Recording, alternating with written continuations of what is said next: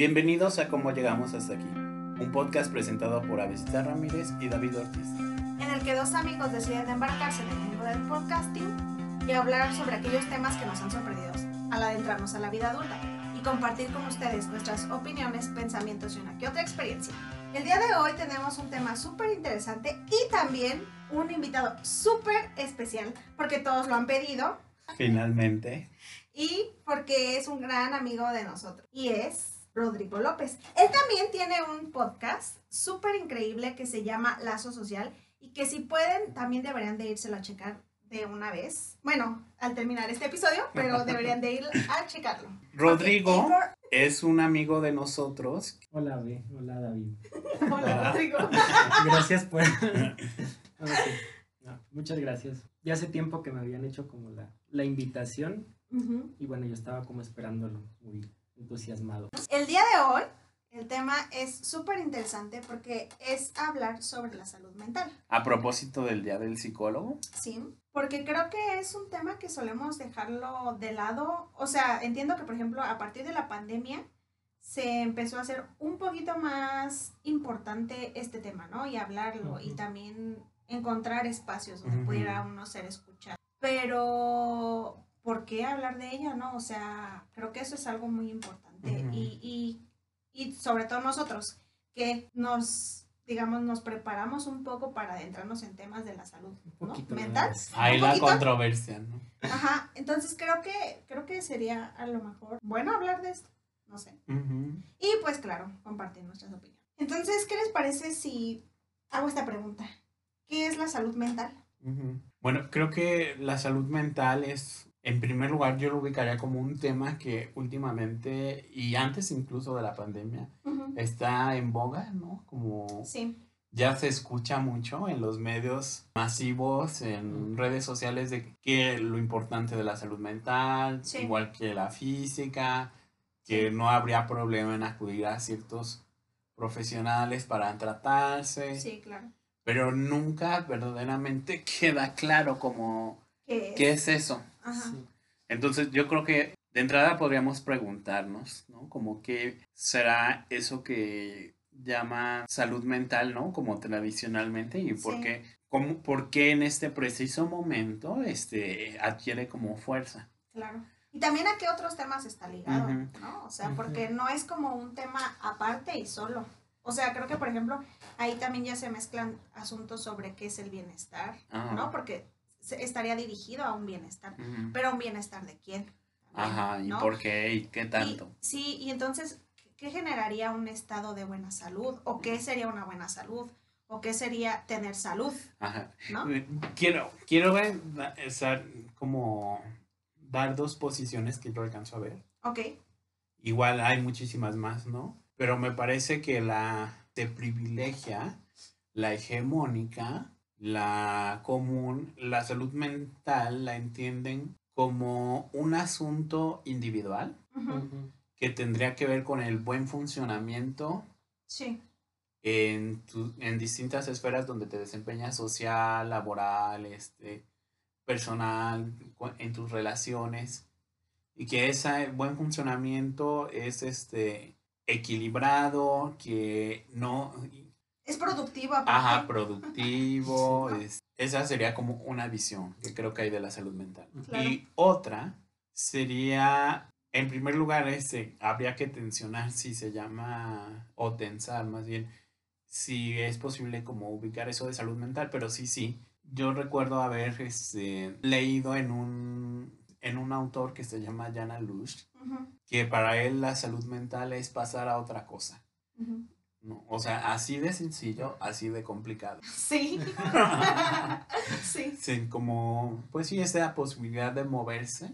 Sí, sí, sí. De un estado. Ajá, Sí. este, y no como perpetuarse ahí. Pero en ese pasar a otra cosa, introduciría sus matices y em, diferencias respecto a la visión tradicional, porque en la visión tradicional pareciera que también está ese pasar a otra cosa, en el sentido de que ya no te sientas mal, ahora Ajá. siéntete bien, Sí. como más imperativo. Estás llorando, no llores. ¿No? Esos Sí. consejos que son buenísimos. Ajá, ¿Te sientes mal? No te sientes mal. ajá, sí, sí, sí. sí, sí. Entonces, este, ahí. Aparte como las happy pills, ¿no? O sea, todo el tiempo esté, está como en, en bienestar, todo es feliz, siempre Mm. estás productivo, siempre estás bien. No te concentres en esa, en esa ansiedad o tristeza que sientes. No, no, no, no, no. Produce. Sea, sé esto, haz el otro, entretente aquí, entretente allá, ¿no? O sea, creo que hay una demanda por, por, por eso socialmente. Sí. Sí, me parece que hay, que hay varias cuestiones ahí con respecto al tema. Eh, bueno, en primer lugar, a mí no me encanta el, el concepto de salud mental. Ajá. Eh, un poco por lo que ya, ya comentabas ahí, pero eh, me parece que hay varias cuestiones ahí, ¿no? De entrada, pues tenemos como estas definiciones, ¿no? Eh, que aprendemos por ahí en la carrera de psicología, de qué es salud, pues es un estado completo de, de Bienestar. bienestar y no solamente, bueno, bienestar este, físico, mental y, y social y no únicamente la ausencia de, de enfermedad, que es como la, la esta eh, definición de la OMS que uno se sabe así como de memoria casi para rezar. La haces así con esa. Y, y ya cuando hablamos de específicamente de lo mental, ahí es cuando empiezan como los problemas. De hecho, por ahí, este, ya, ya que estamos introduciendo autores, que a mí me encanta eso, este, pues por ahí Brownstein tiene un, un texto ¿no? en el cual eh, lo que él dice es que el tema de lo mental es algo complejo porque ni siquiera sabemos exactamente qué es, no está como bien delimitado. Eh, un poco yo lo, lo mental lo puedo pensar en estos términos de, eh, bueno, me- me- a mí me remite a, a estos, a los procesos mentales, ¿no? Eh, o, o procesos cognitivos. Y creo que en ese sentido el tema de lo mental estaría relacionado o, o referido a una cuestión de lo biológico, ¿no? Como estos procesos mentales que, que surgen a partir de, eh, de un sistema nervioso y son estos procesos como la atención, la percepción, la memoria, este, Que dependerían de neurotransmisores. Ajá, que dependen todo por esta parte, ¿no? Y es por eso que, que, por ejemplo, la, la psicología trabaja con un ser bio, psicosocial y lo bio, en- o sea, biológico, en- Biológico, en, ujú. primer lugar, ¿no? Porque, Ujú. porque todo esto vendría a partir de este Ujú. sistema nervioso y después, pues, ah, se genera ahí esto eh, psicológico, ¿no? Eh, y, y lo social que, bueno, por ahí lo, lo introducen porque también tiene como, como estas repercusiones.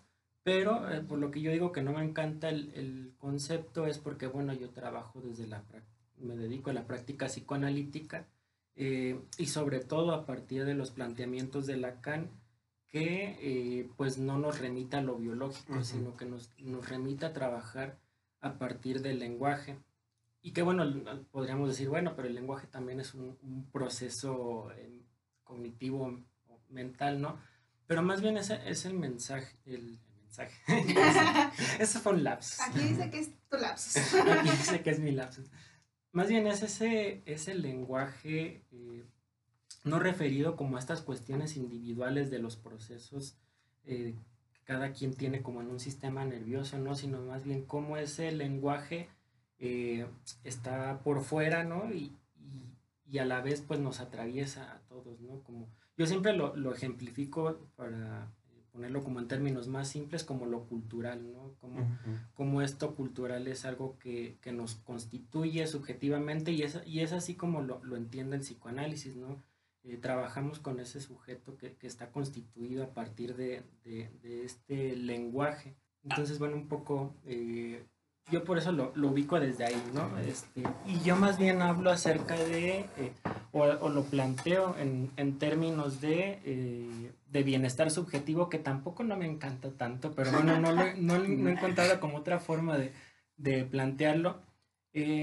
Y justamente eh, una de las, de las cuestiones que ustedes me planteaban era como esto, de- es, es algo individual, es algo colectivo, y lo subjetivo siempre nos remite a lo, a lo colectivo, ¿no? Ujú. Al- a, la relación con el otro. Por eso prefiero como bienestar subjetivo más que el término de salud mental, que bueno, salud mental es como lo más conocido. Ah, es como lo que se populariza. Lo más popular, más bien. Ujú. Sí. Y no sé, Avesita, cómo, cómo veas estos asuntos. Me encanta. ¿Y cómo ves esto?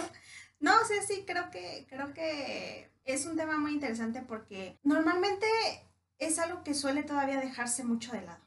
O sea, el acercarte a, alguien más para hablar, o sea, creo que también va justamente, como decía Rodrigo un poco, en el sentido de cómo, por ejemplo, muchas veces em, no se acuden a los, o sea, no acuden a profesionales porque más bien estás como con la idea de mejor se lo cuento a un amigo, ¿no? Y o sea, puede ser que esté bien, pero normalmente como sociedad creo que estamos preparados para saber, como para inmediatamente responderle con algo, ¿no? Sí. Y no tanto como realmente a ese escucha, a ese qué es lo que te está diciendo la otra persona, ¿no? O cuál es su, o qué es lo que está denunciando ahí cuando está hablando, ¿no? O sea, entonces yo como que, o sea, siento que incluso también, ¿no? Como parte de, de, de nosotros que medio estamos como en esta, como adentrados en esto, también creo que muchas veces nosotros como actores dentro de, la psicología, o sea, dejemos de lado que nuestro enfoque, ¿no? Pero en la psicología creo que tendemos de pronto a psicologizar. Y entonces perdemos como de, justamente también de vista, que tenemos que escuchar al sujeto que está ahí. Y entonces estamos como esperando que nos diga exactamente así como nos decía, por ejemplo, el DSM o, o, que nos, o como nos decían en algunas clases, ¿no? Es que te va a contar que está mal por esto, esto y esto, y entonces tú ya sabes que tiene esto, ¿no? Y entonces luego, luego vas a etiquetar o vas a diagnosticar como de algo, ah, sí, entonces tiene esto.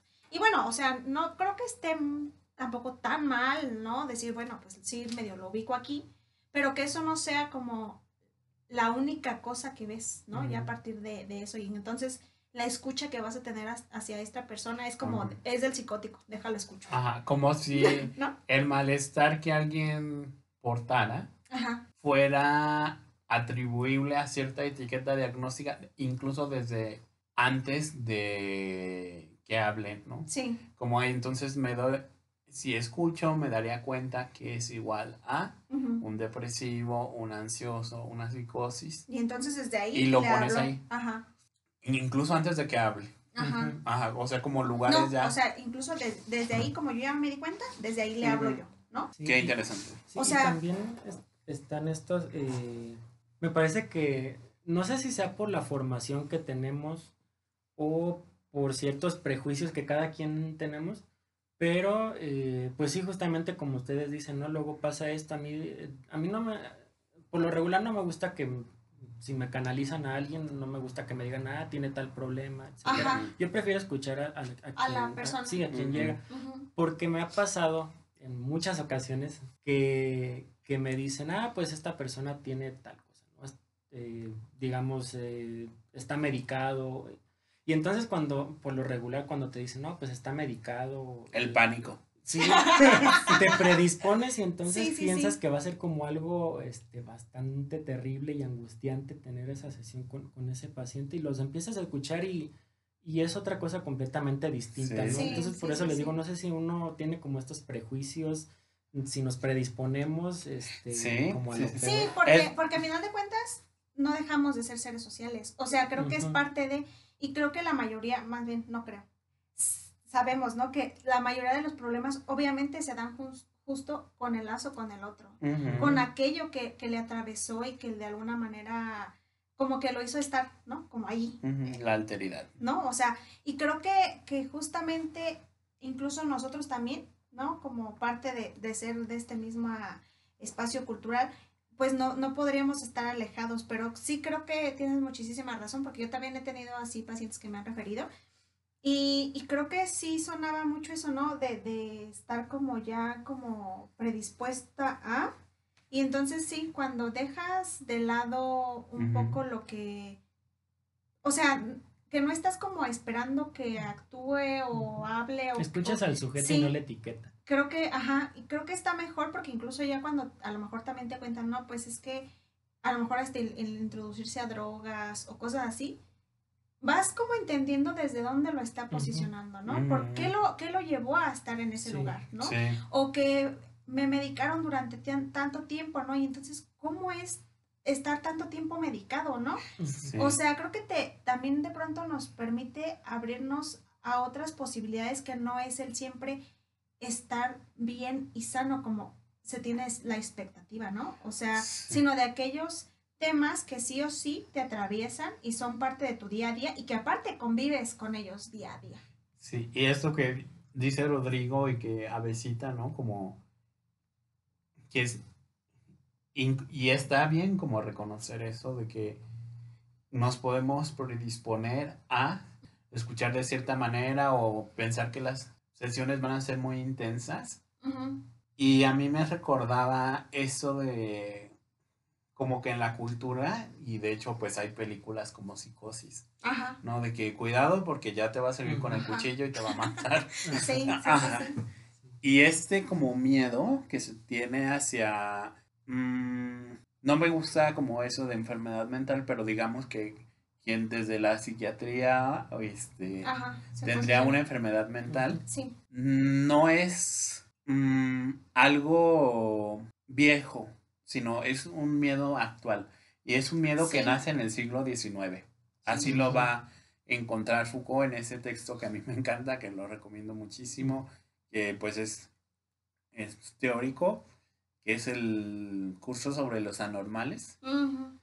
Y entonces él se va a dar cuenta que mm, el miedo a la locura aparece Sí. en el sí, siglo sí. XIX, como que anteriormente tenía otro lugar, pero a partir de que hay como ciertos movimientos en, en cuanto a lo jurídico de, sobre la responsabilidad y que aparecen estas personas que aparentemente no tendrían como ningún, este, mm, no sé cuál es el término jurídico, pero ningún como motivo para realizar este, un acto este, la psiquiatría va a decir, bueno, yo puedo decir quién más o menos puede actuar así.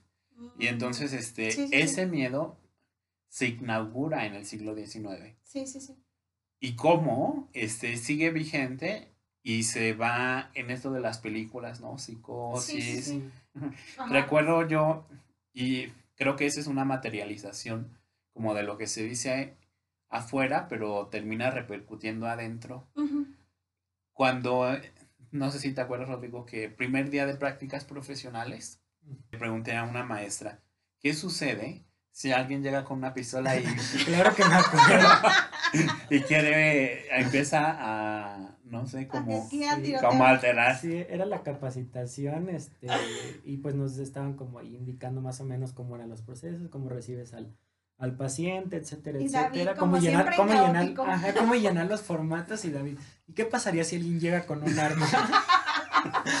y entonces las maestras sí se quedaron como de, pues ¿Qué? no sé, nunca ha pasado algo así, no lo habíamos pensado. Pero creo que está bien porque, o sea, sí puede pasar. Sí, claro. sea, eh, Es justamente esa intervención que atraviesa, ¿no? Lo, lo normal. Sí, pero, pero bueno, me parece que un poco, este, pues, no sé si es a lo que ibas, David, es esto como de, como de ese temor Ajá. que tenemos, ¿no? Sí, sí, sí. O sea, ya, no sé O cómo. de que te ataque un paciente, ¿no? Y entonces si está, Sí. si está, si están cerradas, o sea, si la puerta está cerrada del consultorio, Sí. ¿cómo le hago para pedir ayuda? Sí, no? pero noticias. O sea, em, muchos que infringen la ley no están ubicados como en estas situaciones de Sí. lo mental, sino es por otras cosas. Y Sí. Algo que yo siempre recuerdo y creo que es muy este, pertinente es, y que también les recomiendo, desde ahorita ya están empezando a seguir las recomendaciones, es este libro de Hannah Arendt sobre Ekman en Jerusalén, el juicio que se le hace a este teniente coronel de la SS, que fue pieza clave para el exterminio de los judíos. De los judíos. Y entonces, este, pues está el juicio y están algunos, es- los fiscales lo califican como un enfermo mental o un malvado. Y lo que se da cuenta Hannah Arendt es que Ekman es una persona normal, un engranaje, como en un sistema, en un burócrata, que él hacía su trabajo, pero que ese trabajo tenía la repercusión de muertes. Sí. Y entonces es lo que ella llama como esa banalidad del mal. Sí. ¿no? Y ahí pues no era una persona que tuviera, digamos, un padecimiento, no era este alguien incluso violento, porque a veces también se piensa así de que pues quien puede matar es quien es este agresivo, Ajá. violento, Ajá. descontrolado. Eres una perfecta racio, una persona perfectamente racional que desempeña un trabajo burocrático y que eso tiene repercusiones. Sí. Entonces yo creo que valdría la pena como tener, Sí, sí, sí. ser consciente de eso, ¿no? Como para empezar a desmontar este miedo cultural o discursivo que se tiene hacia... Aparte porque, o sea, pareciera que también incluso lo que más tratamos como sociedad es como de alejarlo, ¿no? O sea, en la, en la calle también indigentes, cómo los vemos y pasamos de largo, o sea, de largo, ¿no? O sea, es como si no existieran, o sea, tratamos como de dejarlo. O por Ajá. ejemplo, no sé, yo qui- quiero contar una anécdota de pronto, porque últimamente me, me pasan más seguido, y es que, por ejemplo, yo uso transporte público. Y en algunas de mis viajes me ha tocado personas que una vez me tocó un chico que él iba como con un episodio de delirio, claramente. En el Porque- transporte. Porque, ajá, porque él decía, me vienen persiguiendo, carnal. Me vienen persiguiendo, mira, se oye la- el avión. Y, y, o sea, sí había una avioneta, ¿sabes? Pero, Ajá. pero o sea, él tenía una idea persecutoria de, es que me vienen siguiendo y no, ya me, ya, ya, ya me, ya me bajé, pero no se preocupen, aquí traigo, miren, aquí traigo. Y entonces a mí me preocupaba que sí trajera una navaja o algo, y, y porque yo era la única con él ahí atrás, ¿saben? Ajá. o sea, la Entonces, conviva sola. Sí, y entonces yo así. Y, y, y me, me angustiaba, pero yo decía, no sabemos qué lo llevó a estar ahí, ¿no? O sea, en, Ujú. en- en creer que alguien lo persigue y que realmente Ujú. trata de hacerle daño. Y posteriormente también me tocó a uno que decía, es que me, me un señor decía, es que me, se subió y le dijo al de la combi que si le daba chance de llevárselo sin pagar. Entonces se sube, íbamos más personas y él empieza también con su idea de, de, es que malditos, me echaron la culpa, este, llamaron a la policía porque dijeron que yo quería abrir el carro, pero el carro yo no lo intenté abrir, no sé qué. Y entonces, ¿cómo eso muestra también mucho de, de lo, de lo que hay socialmente, ¿no? O sea, y otro que, por ejemplo, nos tocará ver en algunas ciudades o ese que tiene alguna eh, em, como su ideología religiosa, ¿no? Y entonces te va diciendo los evangelios o no sé Mm. qué, y el salmo de no sé quién fregados, y no, y, o sea, y como ese discurso también dice algo de lo que está muy enraizado en nuestra cultura. O sea, no son temas ajenos. Sí, claro. Y entonces, ¿cómo escucharlos? A lo mejor también nos produciría el comprender lo que está pasando a nuestro alrededor. Sí, Ajá. es que justamente lo que ocurre mucho es que se intenta individualizar estos malestares. Entonces, por lo regular, eh, cuando vemos alguna cuestión, ¿no? Luego, a mí me toca mucho eh, luego ver, sobre todo en redes sociales, ¿no? Cuando ocurre algo, se cataloga a esa persona de manera individual como, ah, pues es, es un enfermo, está, Sí. es un monstruo, ¿no? Incluso como en estos asesinos seriales, ¿no? El Ajá. monstruo de Ajá. no sé Ajá. qué. Pero justamente lo, lo que mencionas, esta cuestión de lo social, ¿no? De cómo eso, eso social es como lo que lleva a, a determinados sujetos a estar como en, en esas situaciones. Y, y muchas veces estas cuestiones son cuestiones pues estructurales, ¿no? Este, Sí. Eh, que, que tienen que ver con, eh, con algo que surge a, partir de, de la sociedad eh, y no algo individual. Por eso yo hablaba eh, al, principio de esto, ¿no? De, de que no me encanta como esto de individualizar los problemas y decir, bueno, es que esta persona, porque su cerebro no segrega cierta sustancia o, o tiene cierta lesión en el cerebro, etcétera. Y entonces por eso comete estos actos terribles. Pero como decía David, claro. Estos actos terribles pues son cometidos por personas que pues no tienen ningún tipo de diagnóstico este de locura de, de ningún tipo no y Sí. que son eh, cuestiones estructurales.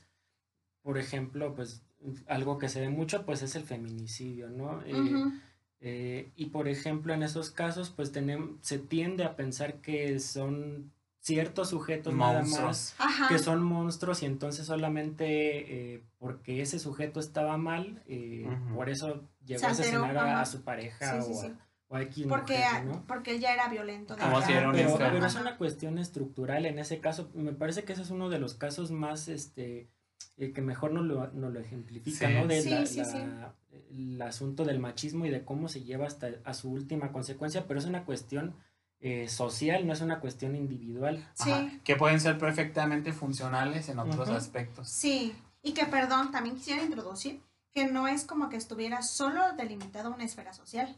Porque yo alguna vez comentaba con David cómo eh, a veces en algunos eh, amigos o conocidos que hemos tenido, ¿no? Que aparentemente son de una esfera social alta o media alta, ¿no? O sea, cómo, cómo puede llegar a aparecer la depresión o cómo llega a aparecer la ansiedad hacia, hacia la vida adulta también, ¿no? Por ejemplo, en cosas que son también, que uno pensaría, es que es efímero, ¿no? Pero, o sea, tú no sabes lo que podría costarle o no a alguien adentrarse al mundo laboral, a una relación de pareja, ¿no? ¿Y qué hay detrás? O sea, o sea no serían exclusivos de los sí, No, ajá, ¿no? o sea, porque, porque, o sea, en, en, en todo mundo se puede presentar. Claro. Y aparte también no es como de, eh, por ejemplo, como decías tú en los asesinos seriales, no, es que, es que pobrecito, venía de, de recursos muy bajos, este, el padre los abandonó, entonces la madre era muy estricta y entonces la madre hace que produce, ¿no? A este sujeto, ¿no? Porque luego es como atender también a, a decir que solo porque la madre no estuvo atenta a esta persona, produjo a este ser, ¿no? Y entonces ¿qué hay detrás de eso? ¿no? O sea, no es como solamente, o sea, creo que no, que sí nos, nos olvidamos mucho de cómo puede afectar hasta si la mosca le pasó, ¿no? O sea, en el sentido de que pues le sacó su histeria o yo no sé, ¿no? y, y cómo eso puede ser un pasaje que marque a ese sujeto. Sí, como esos mandatos sociales que están, es muy interesante, ¿no? Porque es, son muy evidentes, pero simultáneamente son este, invisibles. Ciertamente se naturaliza, ¿no? Este, ciertas actitudes, y eso lo que decía Rodrigo, se me hace muy interesante respecto al feminicidio, de que se piensa como esos monstruos, que enfermos, que tuvieron una infancia, ¿no? Este, a lo mejor difícil, que es lo, lo único que piensan, pero si se analiza, pues vemos este, porque se replica una y otra vez en diferentes contextos, en, diferentes este, este, clases sociales, en diferentes este, modos. Y entonces nos preguntamos qué hay detrás. A mí algo que se me hizo muy interesante, que lo dijo Salma Hayek, este director mm, abusador o productor, Harvey, Weinstein, ella decía algo así busquen esa entrevista, está interesante. Harvey Weinstein es un excelente padre, un hombre trabajador, un genio del cine y un monstruo. Y siento que es interesante porque nos quita esta visión como de que todo debe ser caótico en una persona o maligno, digámoslo así. Pero perfectamente era una persona funcional. O sea, este, y que de hecho producía muchísimos billones de dólares en Hollywood. De hecho, tenía esta famosa compañía de Harvey Weinstein, company productora que hizo grandes películas como El discurso del rey, este, La dama de oro, La dama de hierro, que tenía con las damas, quién sabe, pero este... Aquí ya pensando ya. Disculpen, se, se dejó llevar. sí, pero bueno, creo que nos estamos enfocando mucho en lo criminal. no, pero, sin querer. pero justamente, eh, bueno, para desenfocarnos en lo criminal, ah, decía ahorita, había algo que, que me, me, hacía pensar en otra cosa, ¿no? Como esta cuestión de los eh, estratos sociales. Y me hacía pensar también en, en, un textito que no me acuerdo cómo se titula el libro, este pero bueno, es un, es un libro que, se hizo a partir de un eh, evento, creo como un coloquio que hubo aquí en México hace, bueno, como en los años 70 eh, y que participaron varias figuras eh, importantes. No me acuerdo cómo se titula el libro. Pero bueno, por ahí este, quien lo compila, que tampoco me acuerdo cómo se llama, pero se apellida Suárez. Armando Suárez. Armando Suárez, ándale él pues en la introducción a, este, a este libro de, este coloquio, eh, dice algo bien interesante que es que eh, pues en nuestras sociedades los sujetos este, pues pasan por diferentes situaciones y enferman, ¿no? Pero habla él acerca de que eh, el, qué atención van a tener y cómo se van a recuperar o si se van a recuperar es algo que depende del estrato social, ¿no? Y entonces, bueno, contigo, David, lo platicábamos ya hace algunos años cuando recién egresamos justamente. bueno, teníamos un círculo de lectura y estábamos revisando cuestiones eh, referentes al acompañamiento terapéutico en la psicosis y pues, al tema de la psicosis. Eh, y, y, un poco lo que, lo que platicábamos ahí era cómo a estas figuras, eh, digamos, con una estructura psicótica o estas personas locas, cuando están en ciertos eh, estratos, pues los podemos llegar a ver incluso como genios, ¿no? Hablábamos en ese tiempo de los de los este, artistas, ¿no? Y entonces para ser artista tienes, tienes que tener como cierto grado de, locura. Y también las personas que son... por ejemplo. Sí, y las personas que son también como muy, eh, muy inteligentes, muy brillantes, pues también andan ahí rozando la, la locura, ¿no? La misma Virginia Woolf. Porque se salen un poco de, lo que pensamos, sí, de lo normal, ¿no? Y entonces en alguna ocasión alguien dijo, no, pues el ser humano puede volar y pues se salió de, eso normal. Ah, qué loquísimo, ¿no? Sí. O podemos llegar al espacio, etcétera, etcétera, ¿no? Algo, algo tiene que haber de la locura, pues, en estas figuras brillantes. Eh, pero es muy diferente cómo se concibe a estas figuras que están en estos ámbitos como académicos, artísticos, o que este, pues tienen este estrato social este, más eh, favorable que las personas este, que están en estratos inferiores, ¿no? Y que esos se les abandona y pues se les deja ahí y los vemos ahí muchas veces pues de indigentes ahí en, la calle, ¿no? También decíamos con, con, David hace poco en un círculo de lectura como este asunto de la nave de los locos. Ajá. Este, que es... Eh, a ver, tú platícalo. Porque ah. de bueno, la nave de los locos es algo que va a aparecer en el texto de Historia de la Locura en la época clásica. Y como lo, entiendo un poco, es este me parece que la altura de la Edad Media, este, hay como distintos tratamientos hacia la locura. Uno es que empiezan a pasar a los leprosarios cuando la lepra se acaba después de las cruzadas. Mm, pero como en ahí en ese periodo, digamos que de, de tiempo también otro dispositivo, digámoslo así, consiste en que los locos suben, pues como su nombre lo dice, a naves, a barcos, y están navegando este, por todo el mar de Europa. Y entonces este, llegan a distintos lugares, pero no los reciben. Y pareciera que están ahí, a la deriva, abandonados, ¿no? Excluidos. y, un poco lo que decíamos de eso es que, bueno, al final de cuentas, en esa nave de los locos ya no se sabía después de dónde había, de dónde era cada, cada individuo, ¿no? Este, porque eran de, de diferentes ciudades. Este, Perdían como su... Y se perdía por completo, ya no se sabía eh, de dónde venían. Y un poco eso parece que también... Eran apátridas. eran apátridas a propósito de, por ahí del tema de, de Avesita que yo comentaba en, en, esa ocasión. Ah, yo hubiera estado bien que Avesita nos hablara de los apátridas.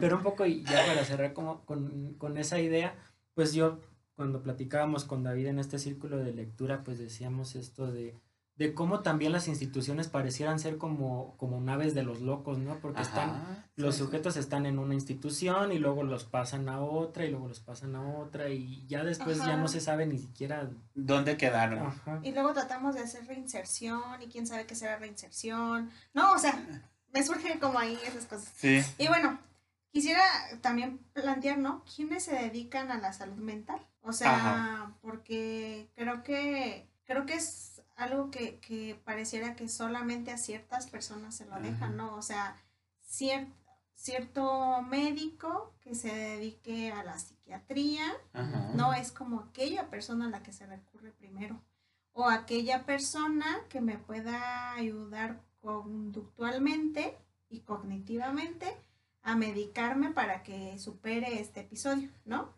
O sea, y por ejemplo yo decía como, no, o sea, no estoy en contra de estas corrientes ni nada, pero cómo de pronto se deja de lado el hablar, de qué es lo que yo, lo llevó a estar ahí. Sí. O sea, ¿por qué alejarse de, de eso? Y entonces más bien, déjame, te doy em, este medicamento que suprima como esa ese sentimiento y entonces te ponga en un estado de más actividad. Sí. O cómo te reduzco la actividad mental para que entonces puedas estar más en, ¿no? Por ejemplo, en estas ideologías de, que esté más tranquilo. Sí. o, o, se dejan de lado las condiciones económicas, sociales, ¿no? Creo que son muy importantes como ese asunto, o por ejemplo la guerra, ahora que estamos en un seminario y vemos como qué implicaciones tiene para los este, veteranos de guerra volver a un lugar. Y bueno, este, como contestando a tu pregunta, Besita, pues, o sea, está esta figura del psiquiatra, este, que se dedica, digamos que, a la atención de la salud mental, mm, pues los psicólogos, y siento que a veces no se consigna el valor de ciertas mm, personas que aunque no tengan una formación, este, digamos que científica en el campo de los sí contribuyen como a la atención de la salud mental. Y aquí quiero hacer un reconocimiento a... En el sí hay una secretaria, ¿no? Que es Tere. Tere. Ajá. y siento que ese primer contacto con Tere, porque ella es muy hábil, es este... Te puede escuchar y como que entre la broma. Te hace, sentir como... Ajá, te sostiene. Bienvenido, ajá. Y yo nombraría como a esas personas. Sí, también. O finalmente reciben, ¿no? Ese primer contacto. Siento que es este incluso profesores, este, profesoras, la familia. Creo que hay que ampliar la mirada y no reducirla como a ciertos profesionales que por supuesto que se van a ocupar de atender. Sí. Pero, los otros participan. Sí, el sostén de otros, ¿no? O sea, de no pasar por alto eso que ocurre ahí. O sea, yo les decía, bueno, a veces también en, en, en, los transportes, ¿no? Que les comentaba antes. O sea, yo pues escucho, escucho a, ese, a esa persona que viene con, como con esas ideas, porque yo, yo decía, es que es importante no dejarlos ahí, ¿no? O sea, decirles sí. Y es que el delirio está para ser escuchado. Sí. sí. O sea, yo, por ejemplo, me acuerdo que en una de esas mi mamá me iba acompañando y me decía, nos bajamos y, cuando nos bajamos me dice, no manches, es que tenía razón el señor. O sea, él, él parecía alterado por algo completamente político y él decía, y, y, no me acuerdo bien ahorita como lo que decía y tampoco no, no me gustaría compartirlo, pero, o sea, mi mamá decía es que no es algo ajeno, no es como que estén ellos tan bien solamente ensimismados. Ajá. Dice, sino que realmente algo le afectó de lo que se dice. Y eso es lo que nos asusta. Sí. que de repente ahí se empiezan a enunciar cosas de las que quizás no estemos tan preparados para escuchar. escuchar. Sí, sí. Me hacen pensar en varias cosas, pero bueno. Eh, intentaré estructurarlas. bueno, en cuanto a esto que, que, que preguntaba, ¿sabe? De, pues, ¿quién quien se dedica a esa atención de esa salud mental, pues yo ahí tengo esa crítica, ¿no? De, sobre todo que se hace más, o se le da más relevancia pues a la cuestión médica o a la cuestión psiquiátrica. Eh, yo revisaba hace muy poco este, y con un poco más de atención esta ley de salud mental de Michoacán. Y pues están planteadas muy desde lo psiquiátrico, ¿no? Y muy desde esta atención, este, pues al orden de lo biológico y de repente lo psicológico siempre aparece como en segundo plano y, y hay artículos en los cuales ni aparece. Este, y, me llamaba mucho la atención y también me llamaba mucho la atención esto que ustedes comentan, este, de, pues de estas otras figuras que por ahí sostienen eh, un poco este asunto, ¿no? De, de, a estos sujetos o a, todos, ¿no? cuando, estamos ahí un poco alterados. Sí, sí, sí. Pensaba por, en esta cuestión. Incluso a las profesoras. sí. sí este, pensaba en, eh, ahora que, veíamos esta ley, o intento de reforma de ah, ley de... Bañuelos. Sí, no lo quería decir, pero bueno. Esa ley este, que, que, que causó como mucha alarma y quienes salieron a, decir no a, esta ley, este, pues fueron ah, sociedades eh, civiles y las mismas, los mismos usuarios y salieron este, pues como los familiares de los usuarios, o sea, no necesariamente salieron los psicólogos, los psiquiatras a decir, no, esto va a atentar contra los derechos humanos. Y me parece que un poco eso ejemplifica, ¿no? De, de cómo esto es algo, pues, de, de, todas, de todos.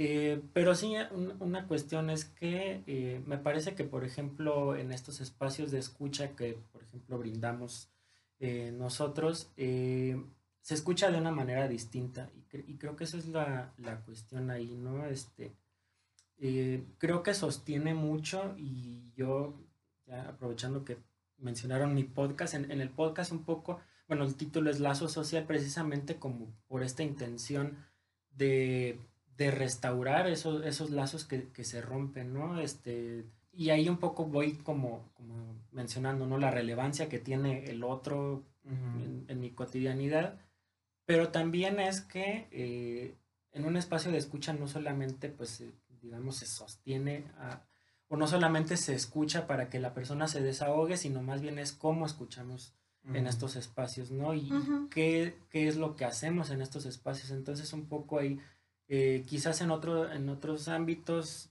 nos sirve bastante desahogarnos, ¿no? Nos traemos algo y queremos hablarlo y lo platicamos con un amigo, con el vecino, con quien sea pero en estos otros espacios eh, pues hacemos otra cosa, ¿no? Y lo que hacemos de alguna manera pues es ahí eh, que, que, el sujeto resignifique eso, eh, eso que le acontece. y que, como qué posición, ¿no? Frente a los otros o frente al...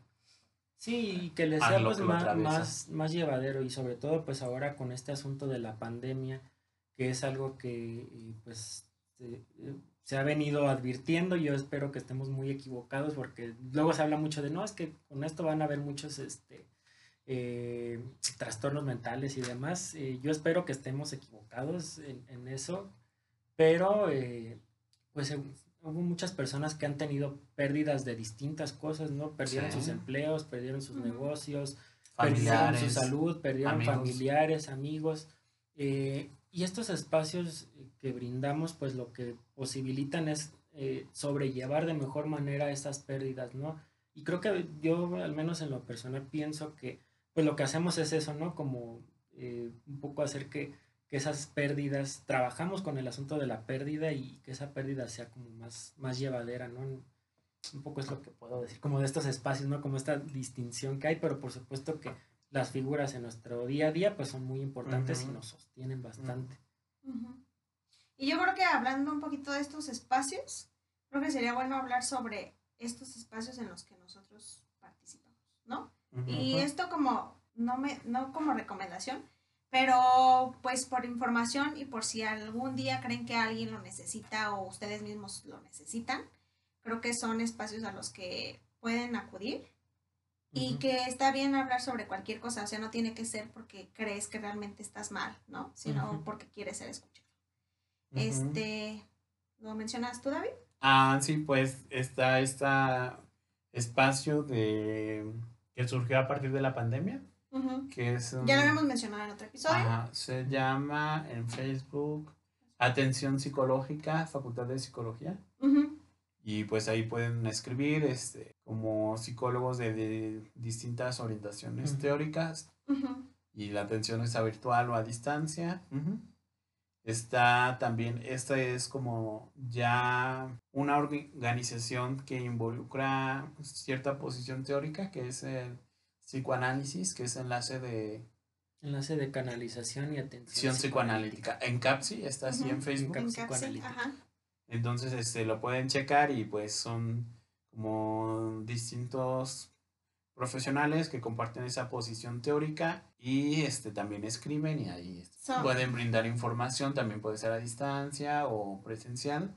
Cuando la normalidad regrese de las actividades de la universidad, yo les recomiendo el CIP también, el, Centro Integral de Intervención Psicológica de la Facultad de Psicología. Aquí en Morelia. Aquí en Morelia y pues se pueden acercar porque es importante como si ustedes quieren hablar, ser escuchados, pues que puedan recibir la atención. Algo que creo que atraviesa estos tres dispositivos, porque de eso no lo, habla, no lo hablamos, pero sí hay que señalarlo de que de repente, como digamos que la salud mental, aunque ya lo hemos problematizado ese término y así, se ha convertido en un privilegio de pocos. Sí. Entonces este, están los precios caros, sin tomar en cuenta las particularidades de los pacientes. Sí y lo que ellos puedan sostener, porque habrá pacientes que pueden pagar cierta cantidad y otros no, y así.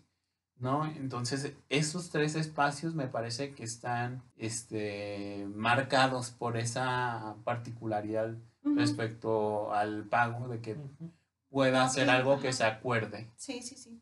no que se predefina, ¿no? Como de 600, por ejemplo. Sí, de acuerdo a los recursos Ajá. con los que cada quien cuenta. Sí, Entonces creo que eso es importante. sí. Y que pues eh, estos dispositivos lo que ofrecen también no es esa particularidad de que no necesitas ser de la misma ciudad para que puedas ser atendido, ¿no? O sea, justamente al adentrarnos con toda esta virtualidad lo que nos permite es que puede ser que yo esté aquí en Morelia, pero atienda a alguien de San Luis Potosí, ¿no? Por ejemplo, de, Pa- de Puebla, De Argentina. de Argentina. Ajá, sí, sí, o sea, puede ser de cualquier parte del mundo y de verdad no... De Estados Unidos. No creo que... no, o sea, creo que no, no necesitamos tanto de ya la presencia para poder sostener a alguien, Sí. ¿no?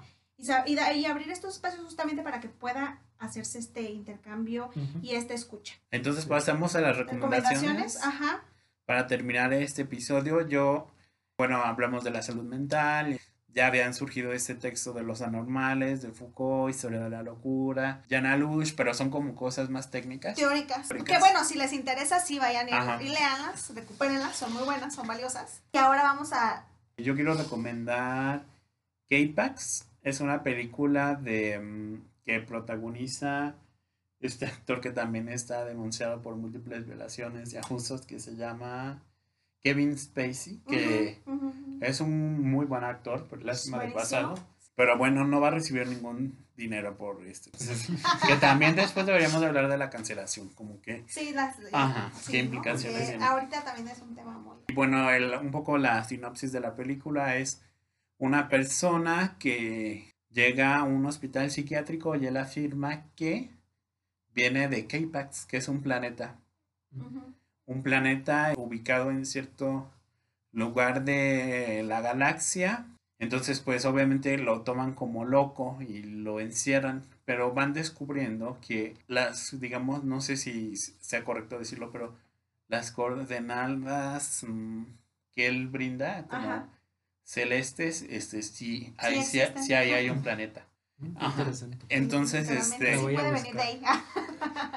Entonces, este, ahí en, en el hospital se topa como hay personas encerradas que tienen como ciertos delirios, ciertas manías, digámoslo así.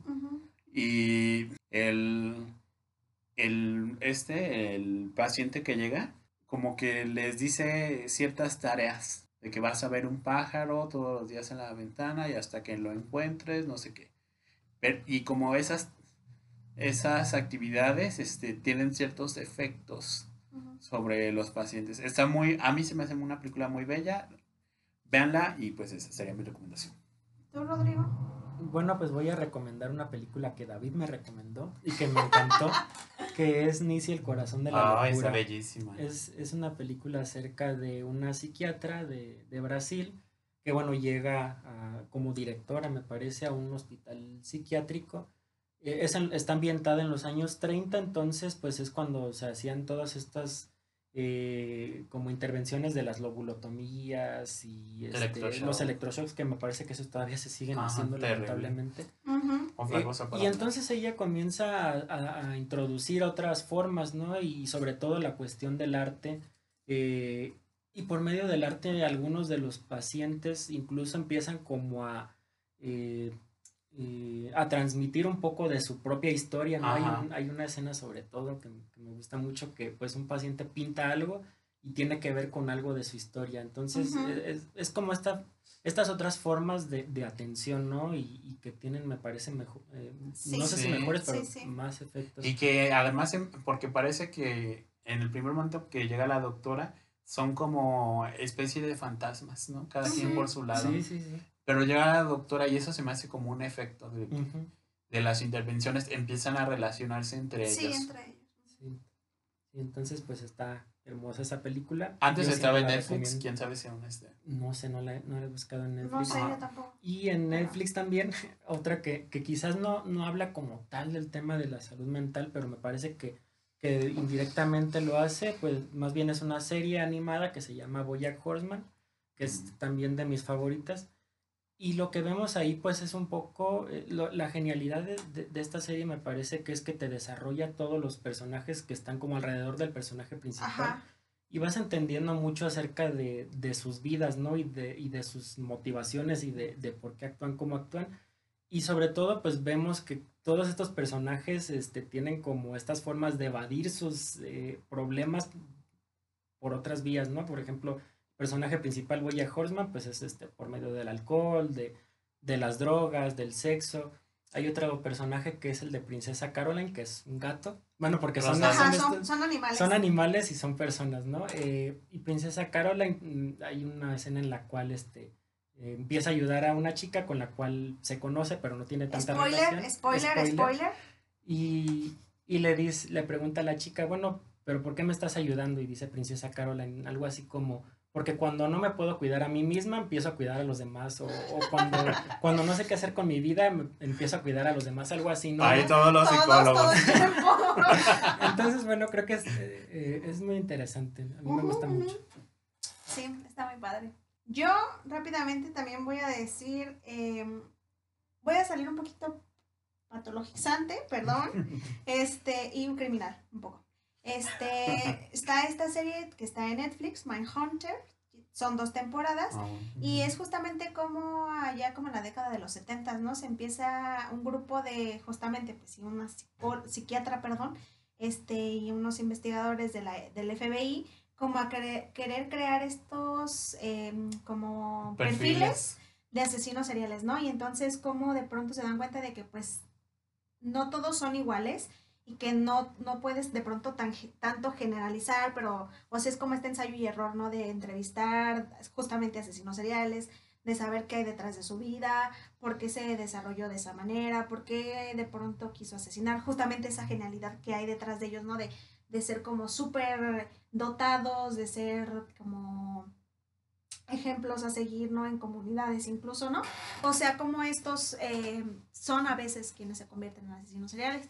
Y otra que es la de 13 razones, y creo que Mm. de pronto también yo diría un poco como después de 13 razones, este, vienen todas estas series que empieza a sacar Netflix de pronto medio inclusivas, este, y de pronto de, de- de denunciar ya lo que puede pasar en, en la vida este, de los adolescentes, porque sobre todo es como con, con quienes más se presentan como estos actos de, por ejemplo, hacer curing, ¿no? O sea, de ellos mismos autolesionarse, del suicidio, este, y de justamente también como estas, eh, estas series, ¿no? También tratan de, de, de llevar espacios, ¿no? De decir, por favor, comunícate a estos números, ¿no?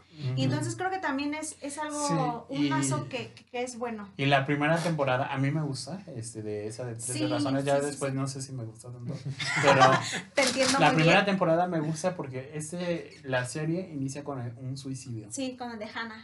Spoiler. Pero, Seguramente y- todo el mundo vio, ajá, pero todo el mundo la vio, pero bueno. Bueno, yo no la he Pero visto, pero, Ajá.